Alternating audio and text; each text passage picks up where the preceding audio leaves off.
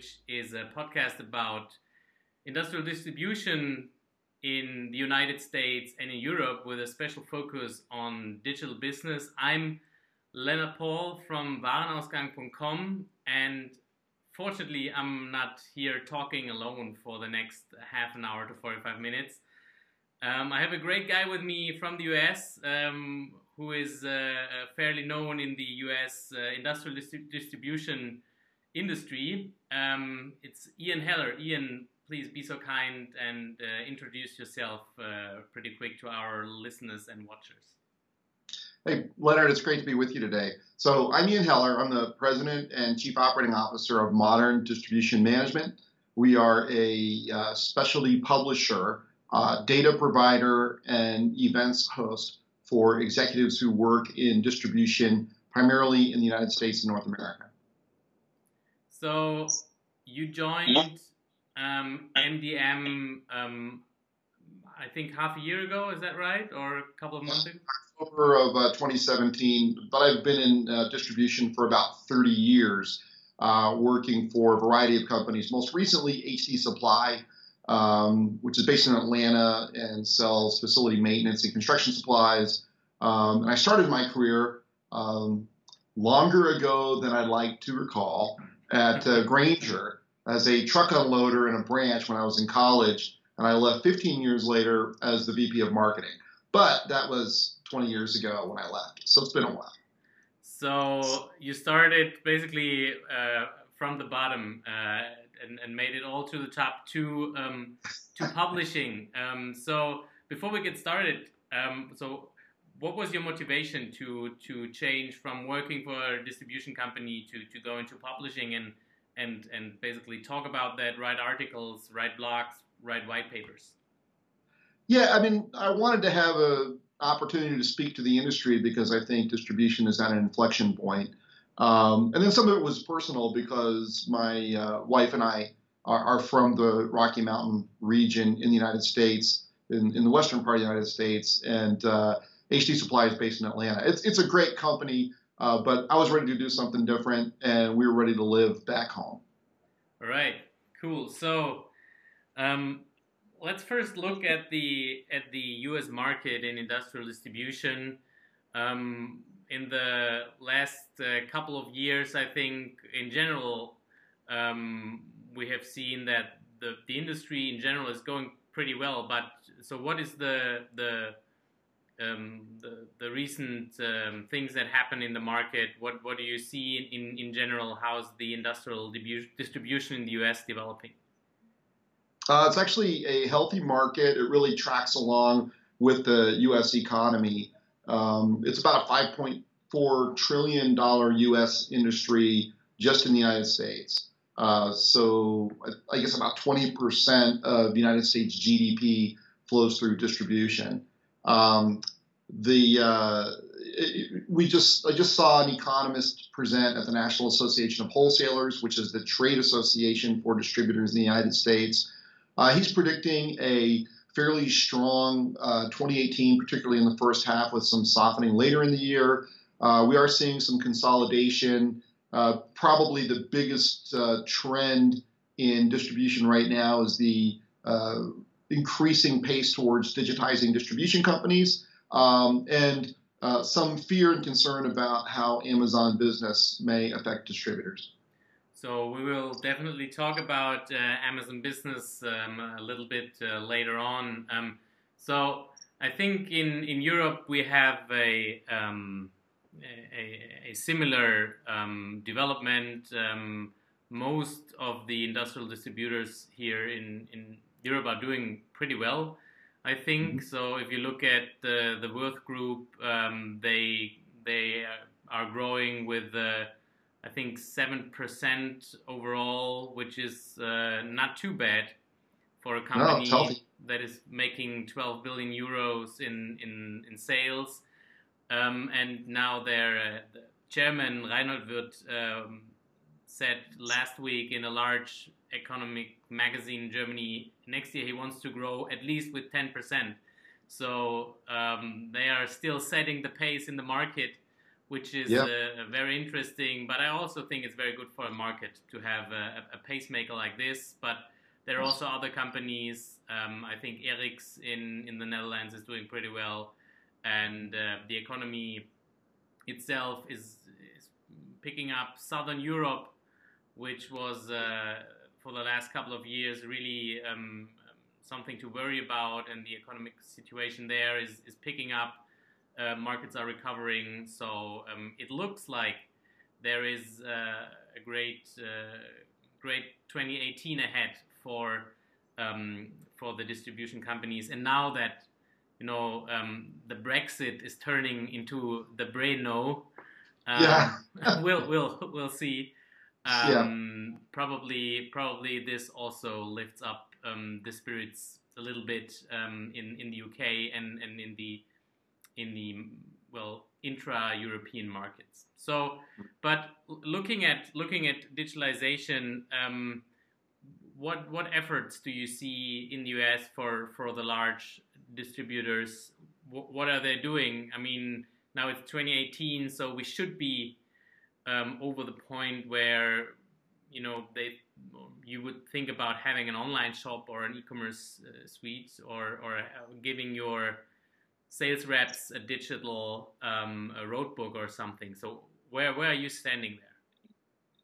Yeah, I think the the major distributors get it. They have been. I mean, I, I think Grainger.com launched somewhere around 1995 uh, and was probably the first among the large distribution companies. And they're look, they're a sophisticated online seller. Um, as you go down the curve uh, from the large guys to the mid-sized distributors and down, uh, they get much less sophisticated, much uh, or very quickly on average anyway. Uh, I think for the big distribution companies, um, you know, it's all about increasing levels of sophistication and dealing with the advent of artificial intelligence. Um, and specifically, the next step is voice ordering. And uh, Amazon Business is already arguing, or excuse me, already offering that through Alexa for Business.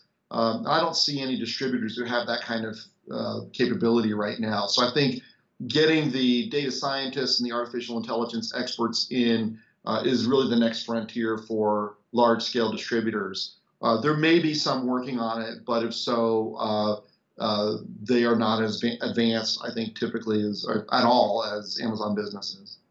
So you mentioned Grainger, and, and I mean Grainger is the tenth largest um, e-commerce retailer overall in the U.S. I think so. Um, that definitely are on the map, and we will talk about them later in detail a little bit. So, what what other distributors do you see that you would want to take a look at if you are looking for, you know, best practices in the market? Yeah, so my old employer, HD Supply, uh, has some sophisticated e-commerce capabilities. Um, I think uh, Fastenal has done a nice job with their e-commerce and also building moats around their value proposition that are hard to penetrate with e-commerce, mm. Um, mm. like uh, vending machines. Um, and you know, they have a totally different strategy than Grainger, where Fastenal's been proliferating small stores around the United States, thousands of them. Uh, but they sell fasteners, so you can pack inventory into a small place. Um, a lot of times people need those products very quickly. Um, MSC Industrial uh, is another company that's done a nice job building out e-commerce capabilities. Um, and then there are a couple of interesting things happening with companies like uh, there, there, used to be a company here called Production Tool Supply, um, and that's now owned by Berkshire Hathaway, which is Warren Buffett's company. Yeah. Um, they're really providing master distribution services um, for distributors who maybe aren't sophisticated enough to do their own catalogs or can't afford the working capital to buy a lot of inventory. Um, then there's a startup called Supply Hub, uh, which looks a lot, in terms of its offering, looks a lot like Amazon Business. So we're seeing um, I think, a lot of collaboration among distribution companies, and my guess is that's going to grow uh, because they're going to have to collaborate uh, against this 800 pound gorilla that's entered the industry. So let, us talk a little bit about Fastenal. Um, during my time in the US in, in 2011, um, I really found it fascinating how they already started to build up that vending machine business, which Mhm. is a, a very unique strategy. I think also in that terms that you can really see their focus on that, and and basically all PR releases are about you know we have. I don't know, 2014 or 2013 it was like 10,000 vending machines, and it was like 15,000. So, um, why do you think that this could be a successful strategy, especially in terms of, um, as you said it, um, building a wall around your value propositions and also around your customers?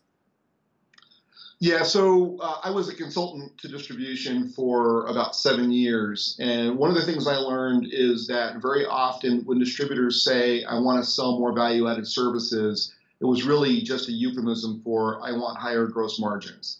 Um, and, you know, because there's no cost of goods sold associated with a lot of services, at least not in the traditional sense. Uh, the difference now is that you really have to have truly value added services uh, to protect yourself from digital players. And vending machines, I think, are a great way to do that because you've got, um, uh, you know, you're actually replenishing those machines yourself. You're maintaining them in the uh, in the customer's facilities, and in some cases, these these these distributors are actually manufacturing those vending machines. Um, and so that's a hard uh, type of service for pure digital players to penetrate because you have to have local people on the ground in many, many markets. And that's not really the game for companies like Amazon Business. Um, and you can imagine, I mean, you know, Amazon's got those stores where you can walk in and there's no cashiers. Well, you could duplicate that in major job sites for construction uh, supplies, for example. Um, and uh, I've seen pictures of Fastenal putting sh- uh, contain- shipping containers that are on site that uh, you that they maintain the inventory on in unusual locations, not plant locations, but construction sites and places that are very remote. Um, I think it's a nice barrier. Uh, we'll see how long it lasts, but I, that that is a way to protect your business from the digital players. But on, I mean, on a on a cost uh, structure side, isn't that like, I mean, if you are manufacturing those vending machines yourself and you really drill down into the value chain, um, you really have to charge your customers a premium, right? So, I mean, do you have any experiences like how how high that premium can be compared to uh, to uh, the you know regular next day or, or 48 hour delivery um, standard service levels? Yeah, I don't know. I haven't seen the financials, uh, but I will say this. Uh, in distribution theory, there's something called location utility, which is that you get paid more for having products in a close location. So, uh, I mean, you pay a lot more for uh, Coca Cola at a vending machine at a football game uh, or on a hotel room floor than you do by going to a major retailer and buying it a case at a time. Um, and I think you know if you if you're generally speaking, if you're worried about the productivity of your production facility, whether that's a factory or a job site, Mm. uh, you're relatively indifferent to the cost of things like small tools and MRO supplies because if you don't have them, the plant stops or production stops, and you may be paying tens of thousands of dollars per hour. Uh, and the margin of the distributor is irrelevant in the financials uh, compared to you know having labor standing around or having production lines come to a stop. Um, so I don't really think the margin's an issue, but I do think the more organized the customer and the more they're able to order in advance, uh, then the less that value add mat- matters because they're not going to run out.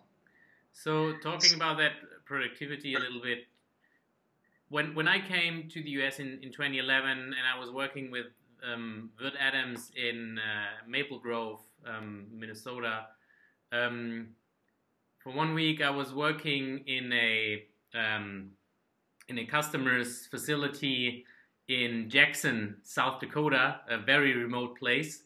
Yeah. Um, and and I was pulling samples because they switched their their VMI to to to a Würth system, and back in those days, and I and I then saw a lot of other plans um, after that.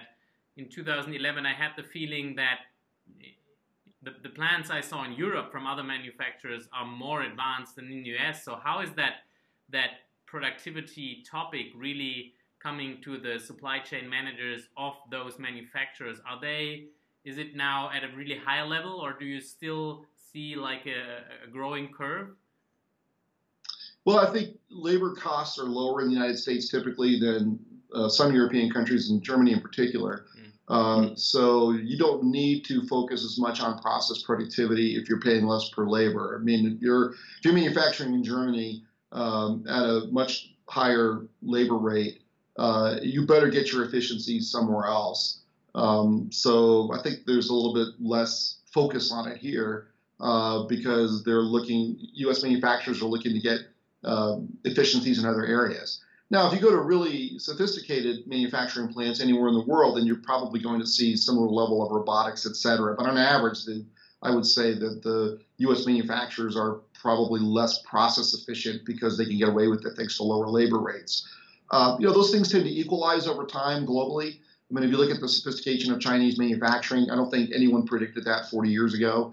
Um, and uh, so, you know, there, there's this equalization of automation and labor costs and supply chain uh, effectiveness that you know we're in the middle of right now. I mean, you're seeing labor costs in China go up substantially in manufacturing, uh, and now there's a lot of factory automation the net that's available that wasn't available 20 years ago. So what you're getting now is a net movement of manufacturing activity back to the United States uh, because labor is becoming less important. Um, and I think all the same applies to things like like vending. You know, you'll if that's really the best way to get costs out for miscellaneous supplies, it'll eventually find its way all over the world. Yeah, yeah. I mean, I, I, think that um, this, in generally, this this vending machine idea is is. Uh, um, I mean, it's a it's a very good start to tell your customer a very good story about your value added services because I think that you know the principle is very simple and and basically everyone um, can can can get to it and can understand it pretty quick. No matter if you have a a highly sophisticated um, shop floor manager uh, or a supply chain manager sitting there, or, or a guy managing running the shop floor who isn't probably not thinking about those topics in his day-to-day um, business because he's right. Done things the way he's done it for 20 years and and you know uh, driving to a Grainger facility and picking up stuff or going to Fastenal facility picking up stuff but um, I can I can I can totally see this, and I think it's also interest, interesting for European distributors to follow that model. Um, so my former employer, the Würth Group, I know that especially in their wood industry segment, they are really developing um, um, vending machines and, and, and, Kanban systems that are really sophisticated, I would say. And companies like Bossard uh, from Switzerland are doing that. And right. um, and others like ERIKS, I think, are also doing a lot to get more into um, the value chain of the customer. And this is basically what you're doing because basically it's their inventory which they haven't paid for yet in right. a in a sheet metal box that is comes with your brand. And once that install, it, once that is installed and it runs, um, basically you won't, uh, as a customer, your your uh, your costs to, to change that are so high, you probably don't want to do it um, right. at all. So, yeah, that make, makes a lot of sense. But another thing that you mentioned is um, Supply Hub, which mm-hmm. is, I think, a um, um, a, a startup founded by um, 500 um, startups, or went through the accelerator of 500 startups, I believe.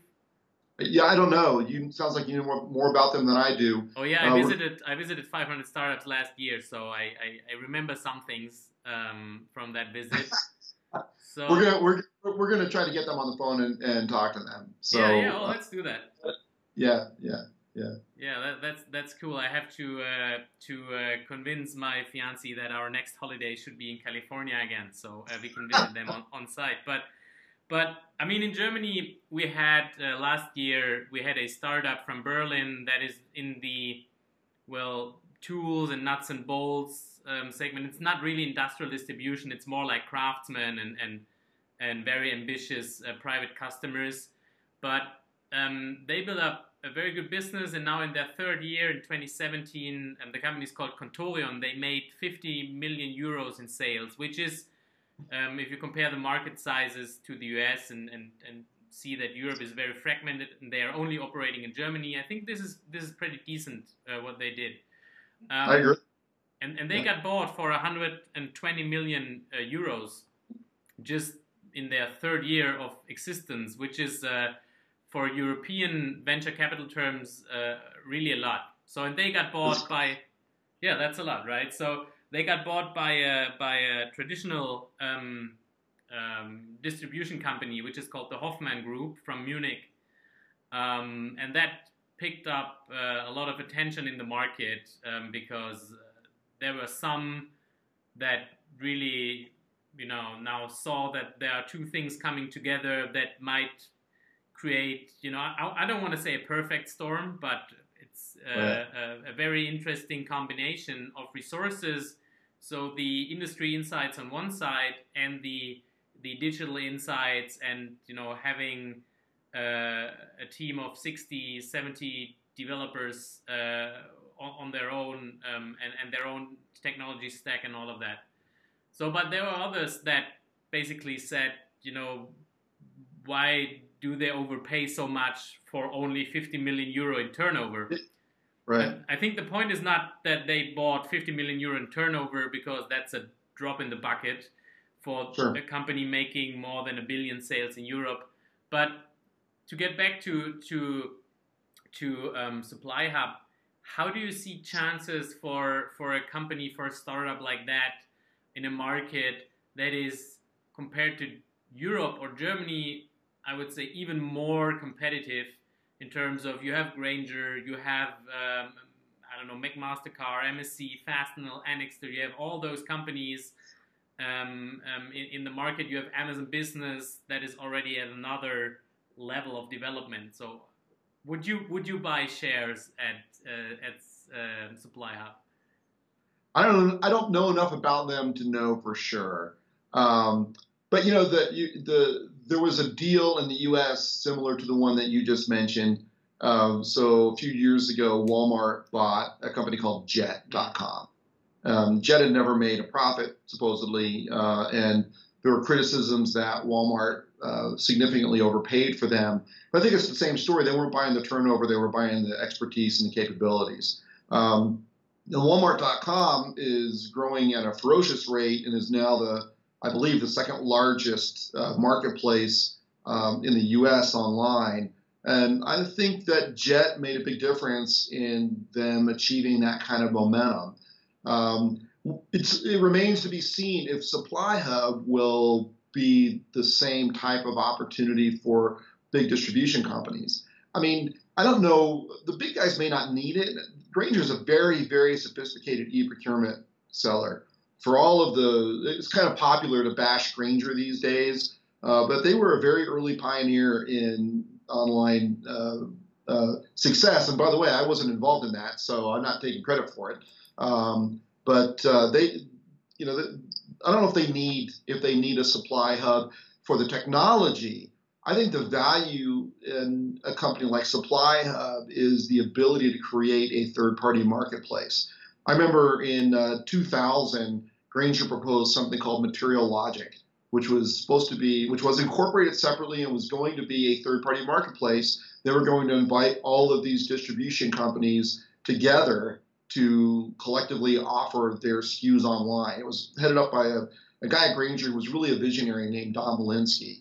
Uh, but really was ahead of its time and potentially the or possibly the technology wasn't ready and they, they shut it down.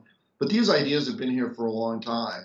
The question is, how are distributors going to organize together to build a marketplace that can compete with Amazon Business? And there, there are some options. I mean, you could say, well, since Amazon Business is a logistics company, an artificial intelligence company, um, and a distribution company and a software company, what if Walmart and uh, uh, FedEx, who's not Amazon's preferred carrier, and Grainger and a dozen other distributors, and Google Uh, so all those companies view Amazon as a rival. And there's a saying from the fourth century BC in China: "The enemy of my enemy is my friend."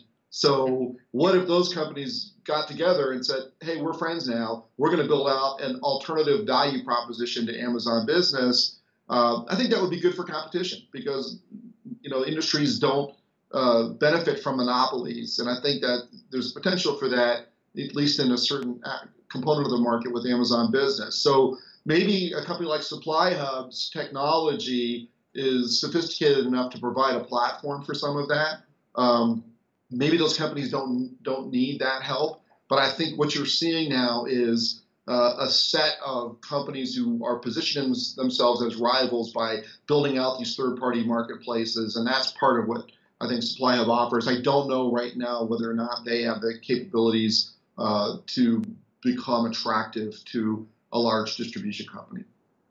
So you said that it's uh, popular to, to bash Grainger um, mm-hmm. these days, and um, I um, I was a bit surprised about that because in the past two years since I started my blog, um, I always thought of Grainger and used Grainger and wrote about Grainger as a as a positive example of an established distribution company that is not, you know, giving in on you know digital and um, sure. but that is heavily investing.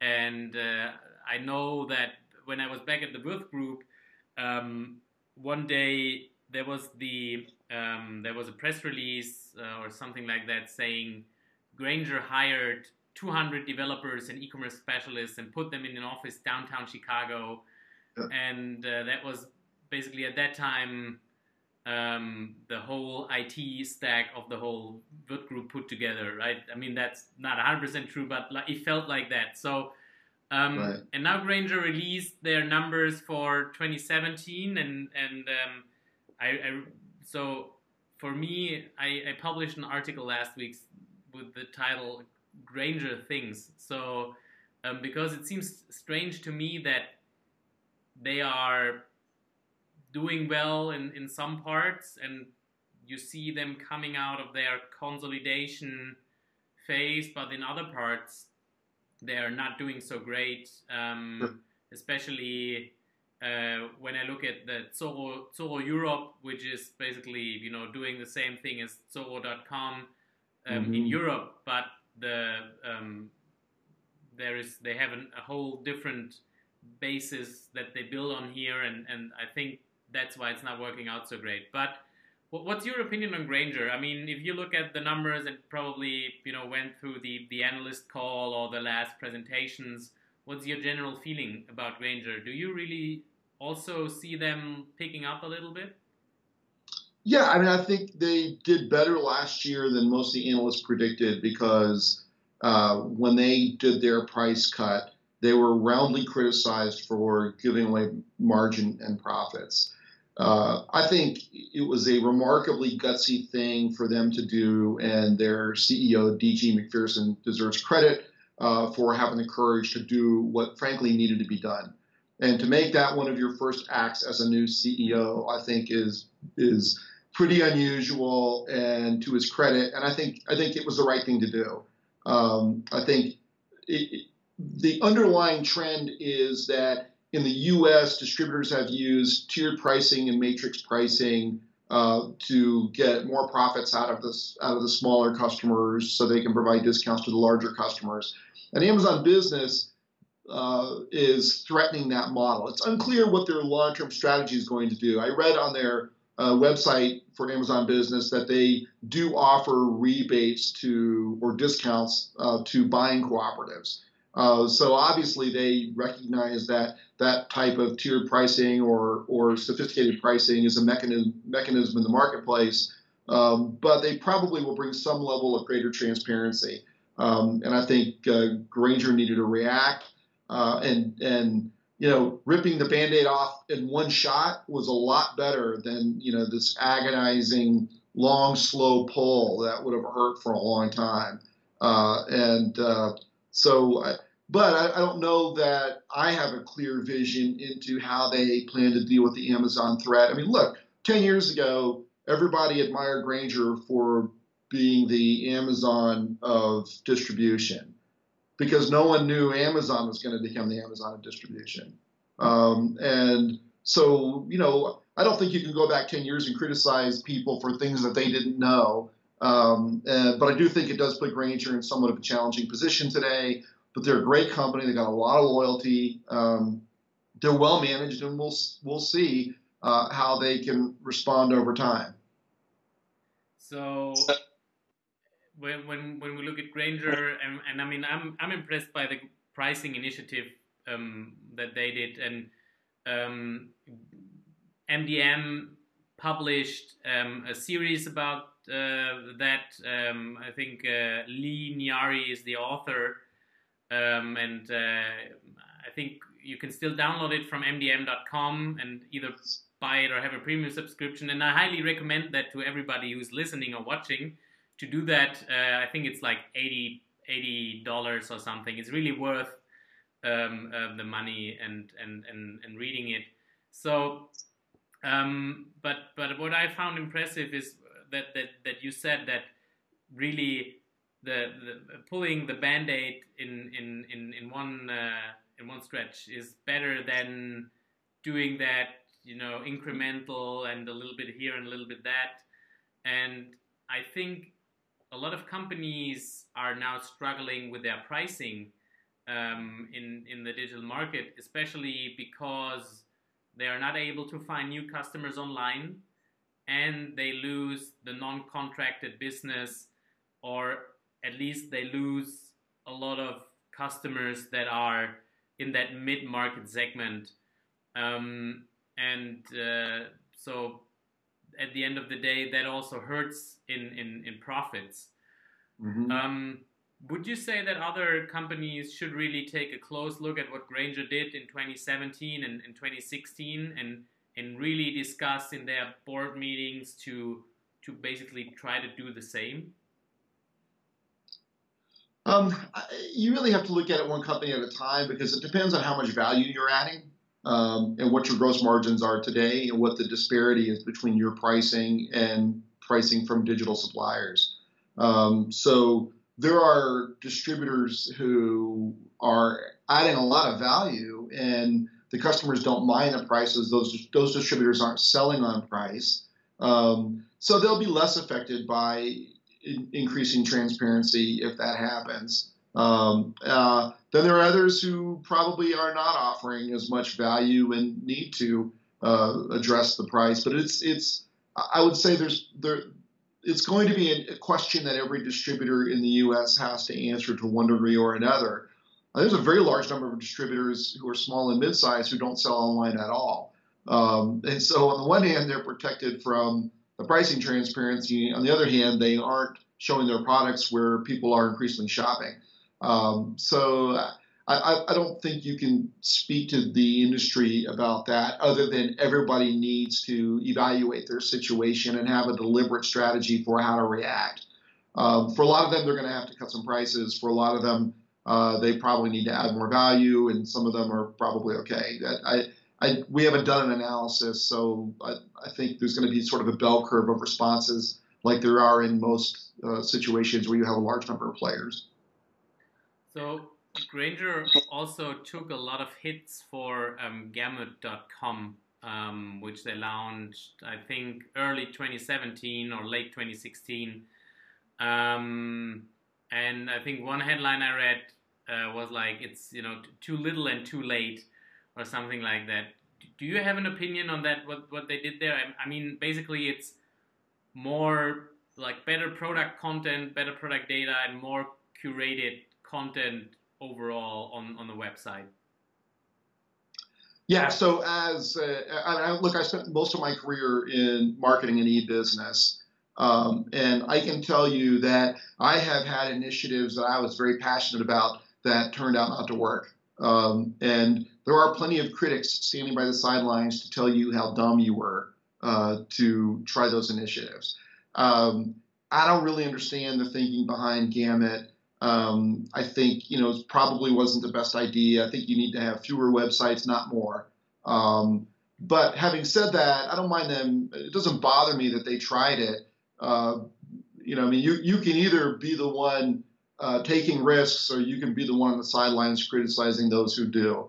Um, and uh, so uh, I would say, yeah, it prob- probably wasn't a great idea, but I don't think they spent a fortune on it. I don't have any insight into that, um, and I don't really.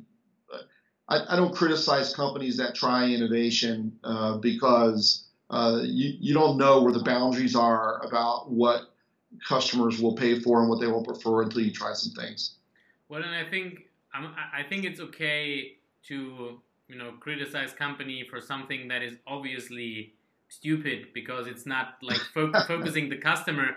But I wouldn't I wouldn't put um, Gamut in that corner because I mean what what what I read from here from from over the pond when I see it and it's really funny you have to go through a VPN connection to get to the website so you can't go there with a with a German IP address um, or any European IP IP address but I think that when you look at that, um, like how defendable is it to have curated content in industrial distribution and in and how much value that is adding? If you look at Amazon business, they have a hard time with the content, right? Ba- basically, they need the manufacturers to to to buy in and and to to work on the content provided on the platform, mm. and um, and then basically it's it's not like you put a hundred or a thousand uh, AI developers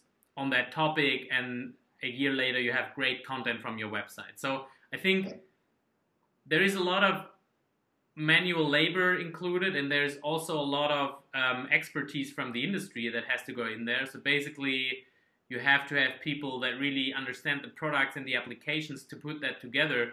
So I think it's you know it's definitely a better idea than Grainger would go and say we build another Amazon business ourselves. I think that would have been a, a nightmare. Um, mm-hmm. And and I I also so what, what I guess is that it was easier to do that under a new brand as a totally excluded from um, from from the core business to gather some data and to see you know, is it really um, tangible enough to to only ju- just to think about to include that in the core business? That that's what I what I would see um, because I I think that a lot of distribution companies underestimate the value of great web content that goes beyond having your uh, your product attributes clear or, or having you know reliable uh, basic product data, but everything that builds on top of that. So I could imagine that this is going into this direction. But yeah, I mean, look, the the hardest thing about building a B2B website is get is is organizing the product content. And it has to come from suppliers. And it's, you know, like the old saying, many hands make light work. If I have 100,000 SKUs and I need to attribute them, well, I can send those off to 100 suppliers and they each do 1,000 of them on average. Uh, or I can do 100,000 myself. And the reality is they already have a lot of the data um, and they are much more expert on their products than I am. Um, and I don't have five years to get this done. And if I did, then the assortment would be different by the time I got to the end of the process anyway. Um, and so you have to rely on manufacturers to manage your product data. Um, the key is to make it easy for them to do so and give them this taxonomy that is reasonable uh, to populate with their data attributes. And there are various providers like um, Agility and Stibo and uh, Informatica and others who provide these tools and have supplier portals so that suppliers can go and put in their data. But that's the only way to do it. Now, interestingly, with Amazon Business, uh, they have their own taxonomy, uh, and I would argue that it's simpler, at least based on what I've seen, uh, than a lot of taxonomies because they're not going after uh, large complex sales. They're going after uh, product sales that are fairly simple to describe. In fact, they can be described verbally, which is you know where they're going next. Um, I, I think getting that base level of data down is most important. After that, you can go after what we call rich content, which may be videos and 360 degree views uh, and greater technical documentation, et etc. Uh, but from my perspective, distributors need to they need to put in a PIM, product information management system. Uh, they need to make it easy for suppliers to access that, which need to be through a portal or by uploading spreadsheets. They need to have a process approach uh, to gathering that product data, um, and they need to get the base layer of product data down first. You know, there's a saying that CRM uh, is not a not software; it's a process. Yeah. I mean, you can run CRM with emails and Excel or or note cards if you wanted to. Uh, and the same is true of product data. You need to have the process right first, uh, and then worry about the software later. Uh, but I, from my perspective, the biggest challenge for distributors is getting good, accurate base levels of product data in place across their assortment and keeping it updated as new SKUs come in uh, and as you retire them. The rich content, although a challenge, uh, needs to come after you get that first step done. So we talked uh, uh, a lot uh, about Amazon Business already on the on the a little bit on the left and on the right because uh, I think th- this is fun because it's obvious that you know you can't talk about industrial distribution with a digital focus without talking about Amazon Business anymore, and right. Uh, and I think that's also. Um, that's a, a credo in the US, and, and, and here it's at least starting this year, it has to be definitely part of the discussion. So last year we wrote a study about um, Amazon business and and how we see it developing in Germany, and now you guys uh, came out with the uh, the Amazon Business Playbook, uh, a strategic evaluation for distributors uh, which is also published by MDM.com, and it's available for I think $150 is the, the single price, or it comes with a premium subscription. Um, and uh, it's I think uh, it's like 20 pages full of uh, what um, you should do uh, with Amazon Business, or basically what's behind it um, to, to, to build an opinion. So let's talk a little bit about about that. One commentary that that uh, that uh, really sticks out on like one of the first pages is um, that Amazon attacks industries and not not companies, mm-hmm. um, which is uh, 100% 100% true. So how do you see Amazon business developing now in, in, in the US? I mean, they are far beyond the the status of being somewhat experimental, right? So they're fully fledged in the market right now. Yeah, yeah, I think uh, they've come up with a value proposition that is a better mousetrap for a lot of companies. Not everyone. And they're not going after all B2B transactions, in my opinion. I mean, I don't have any insiders at Amazon but I can tell you that it looks to me like they're going after what we would call long tail purchases. So it's the miscellaneous stuff that's hard for customers to find. Um, and you know, it's funny. I was uh, when I was at the NAW uh, conference, the National Association of Wholesalers conference last week. I asked a distribution executive if they were running into Amazon Business, and he said, no, but we don't really sell to small and mid-sized accounts. We sell everything through e-procurement to large customers. Um, and I said, well, uh, Amazon Business integrates into 60 different e-procurement platforms now, and they have an online configurator that's you know pretty easy to use. Um, it won't work in every situation, but it'll get you off to a good start. Uh, and we believe that at some point in time, they're either going to give away the primary e-procurement software or they're going to sell it inexpensively and probably buy an e-procurement software company to get there. Mm. Um, but they want to be the first stop when when users at large purchasing organizations go to make a purchase. They don't want to they don't want to get the scraps. They want to direct the scraps to other to traditional distribution companies. We'll see whether or not they can succeed, but if you think about the three main frustrations that e-procurement executives run into, they're trying to solve them all. So the first problem is e-procurement executives have to buy software. They have to configure it in such a way that it can integrate with you know 10, 20, 30 different suppliers, um, and then they have to go and get all of the product data uh, and organize it in their own e-procurement system. So they go, they spend millions of dollars. They have a lot of people working on this, and when it's done, the end users say, "Hey, I get item not found much of the time when I try to make a purchase, and it's frustrating." And the e-procurement people look like they're wasting money and don't know what they're doing. So Amazon Business comes along and says, "Hey, if you plug in our marketplace, you're not going to get item not found ever again unless you search for something that doesn't exist." Um, and by the way, how about you make us the first stop in your e-procurement? And we'll take responsibility for managing the product data. You just need to lean on all of your other distributors to make them give it to us.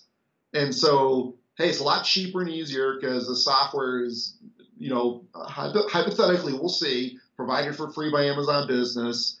Um, you have only one integration to worry about because you integrate to Amazon Business. They worry about integrating to all the other distributors.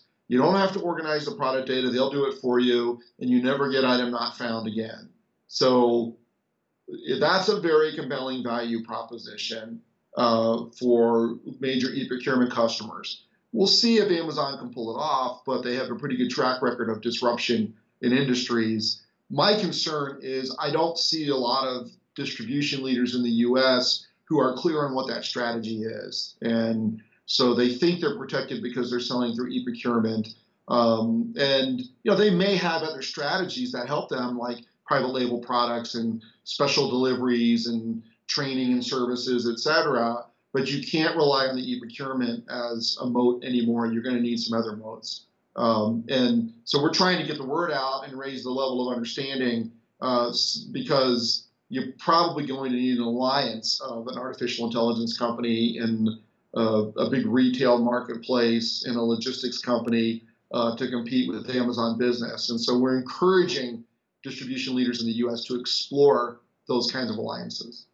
So, uh, in, in, in Germany, I saw a presentation from um, Amazon Business, uh, which is really like a public presentation at a, at a conference where there were distributors and um, but also manufacturers from various um, B2B um, industries, and so they showed pretty clear that like now we're starting with a long tail spend.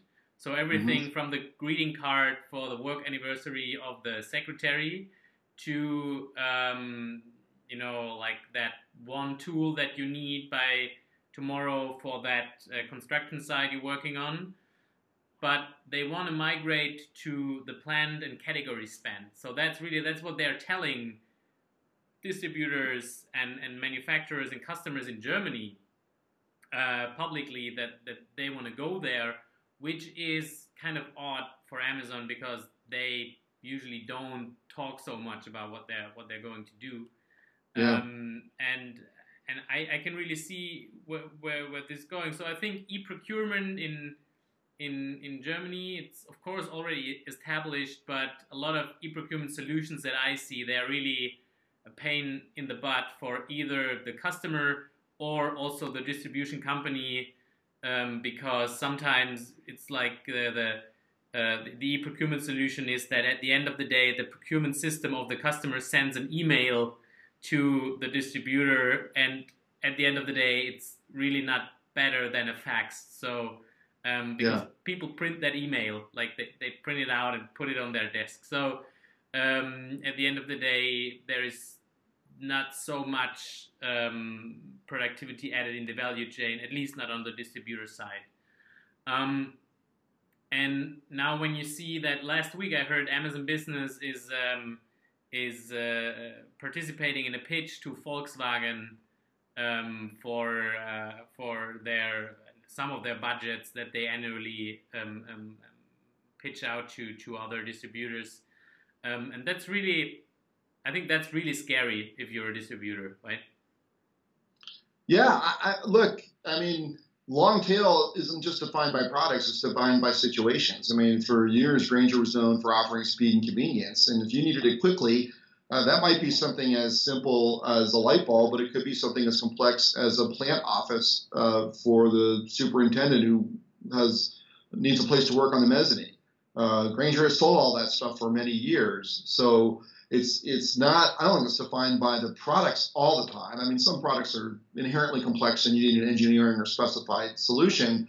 Uh, but look, if they are successful at being the first stop in the e-procurement system, they can skim off what they want. They can choose the transactions that they want and pass on the ones that they don't to distributors. And that may be based on availability, uh, profitability, uh, required expertise. Who knows? But they're going to get the. It's like they get the first right of refusal on all purchases. Um, and uh, in addition, for everything they pass through, they're going to get product data and sales data about those products, so they can build a smarter, more profitable assortment over time. I mean, you can't help but admit that it's a really interesting and smart strategy. The question is, how does distribution respond? And you know, it'll be interesting to see. I hadn't heard about the Volkswagen pitch. It'll be interesting, to see how that one comes out. Uh, but you know, I, I, agree. I mean, to me, long tail means uh, I need it now, and it's it's something I can order without consultative selling on behalf of the seller. Uh, but it's not limited by products. If I know exactly what I want, it could be anything. I mean, if I need a sophisticated Siemens motor starter, but one of my engineers picked it out, uh, then that's a tail spend purchase for me because I need it quickly and I already know what I want. Um, in most situations, that's an engineered solution. So, uh, you know, we'll, we'll, see. But I think they're, you know, what they're getting access to is they're getting access to the transaction data in a very detailed fashion.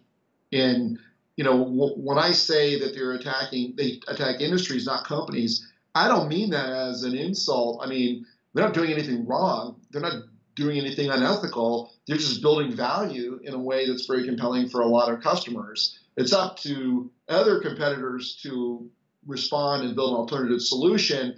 My point is, you can't do it one company at a time. You can't, in my opinion anyway, you're not going to have Grainger and MSC and Fastenal each developing independent um, Amazon business reaction strategies and with a high chance of succeeding. Mm. You know, they, they need to incorporate Google. I mean, right, if you buy on through Alexa, you know, through an Echo device, and they sell those Alexa for business now in, in packages of seven in the US, uh, all those sales are going to the Amazon business marketplace. They're not going to route sales to, you know, Best Buy and Home Depot and other retailers. They're going to Amazon business. Um, so if you're Google, that's a big deal now. There are more product searches on Amazon in the U.S. than in Google for the first time ever. That that, that flipped in 2017. So Google's, I think, going to have to get into B2B whether they want to or not. And the same is probably true of Walmart. Uh, and so talking about building an alliance that includes a retail marketplace like Walmart, artificial intelligence provider like Google, a logistics provider like like FedEx, who's not the preferred supplier for um, Amazon, UPS is, um, and then gathering up a bunch of big distributors and saying, look, we've got this common enemy, we need an alliance. Uh, that's only that that's just strategic thinking at an industry level rather than strategic thinking at a company level. So you you got to think like Jeff Bezos to compete with Jeff Bezos. Unfortunately, very few people do.